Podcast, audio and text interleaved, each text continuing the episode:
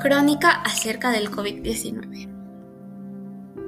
Enfrentar esta pandemia fue un reto muy difícil para todos, pues al estar acostumbrados a llevar un ritmo de vida de ciudad, a pasar a estar todo el día en nuestra casa saliendo solo para lo indispensable, fue un cambio muy drástico.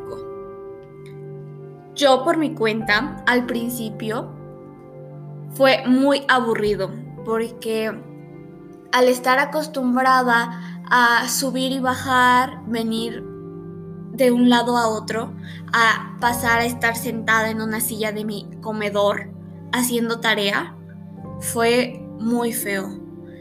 Yo ya estaba aburrida, yo ya estaba estresada, yo ya no podía. Pero con el tiempo me di cuenta que no solo hay una manera para hacer las cosas, sino que en este caso para aprender hay muchísimas otras alternativas que yo no conocía. Hay otras plataformas, hay otros medios, hay otro tipo de trabajos, hay otro tipo de archivos.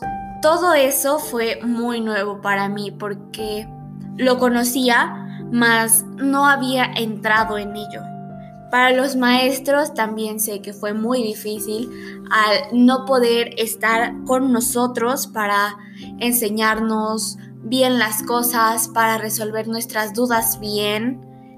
Y todo esto fue un show, tanto para nosotros estudiantes como para docentes, tanto para trabajadores, tanto para doctores, los doctores también formaron una parte muy esencial en, la superación de esta pandemia.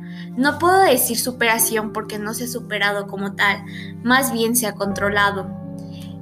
Y eso también es otro punto muy importante, que nosotros aprendimos a controlar nuestras veces a la semana que salíamos, nosotros aprendimos a controlar cómo abastecernos, a controlar nuestros ritmos. Nosotros nos acoplamos a esta pandemia, nos acoplamos a el ritmo de trabajo, al ritmo de estudios que trajo consigo esta pandemia.